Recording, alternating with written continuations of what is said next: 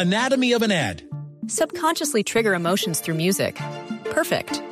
Define an opportunity. Imagine talking to millions of people across the U.S. like I am now. Identify a problem. Creating an audio ad is time consuming. Offer a solution. Utilize cutting edge AI. Imagine creating all that in under 30 seconds. Well, we did to create this ad. To learn more about AI in the audio industry, download the white paper from audiostack.ai. 3 de la tarde, 31 minutos, momento de actualizar las noticias aquí en Blue Radio. En medio del escándalo que envuelve a Donald Trump, el Washington Post reveló que indocumentados trabajan en uno de los edificios del magnate. Los detalles con Daniel Pacheco. Según un artículo del Washington Post en el que se entrevista a más de 15 trabajadores de la firma contratista que la empresa de Donald Trump utiliza para adquirir trabajadores, algunos de ellos serían indocumentados. Sin embargo, no los nombra ni se confirma este hecho. Blue Radio habló con Francisco, uno de los obreros en el proyecto de 200 millones de dólares de Trump para remodelar el edificio de la oficina postal de Estados Unidos en Washington. Pues la verdad no sé, la verdad que si no, no le podría decir si tienen papeles o no, porque no sea, yo solo vengo a trabajar y trabajo, hago lo que tengo que hacer y me voy para la casa. Según la compañía de Trump, que le respondió al Washington Post en un comunicado, la responsabilidad de revisar la documentación de los trabajadores del proyecto no es directamente de la empresa del magnate, sino de la firma contratista que terceriza estos trabajos. En Washington, Daniel Pacheco, Blue Radio.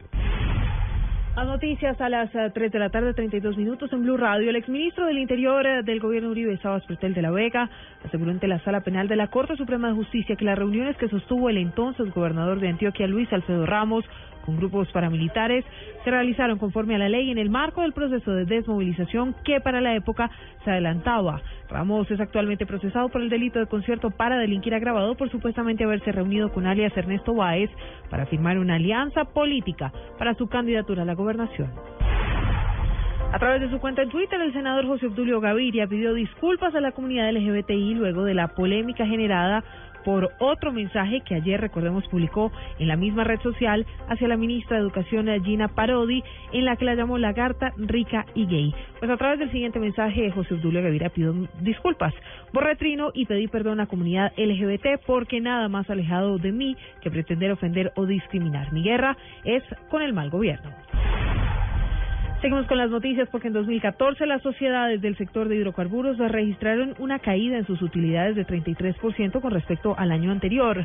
Así lo reveló un estudio de la Superintendencia de Sociedades. De acuerdo con las cifras, el ingreso operacional, sin embargo, tuvo un leve aumento pasando de 0,4% frente a la cifra del año anterior.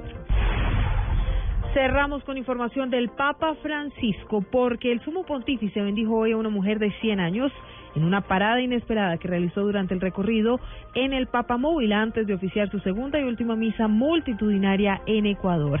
Papamóvil había recorrido varios minutos sin detenerse por entre los espacios destinados para su desplazamiento en medio de cientos de miles de personas cuando en la zona norte del Parque Bicentenario se detuvo después de que el Papa diera unas palmadas en el hombro al conductor.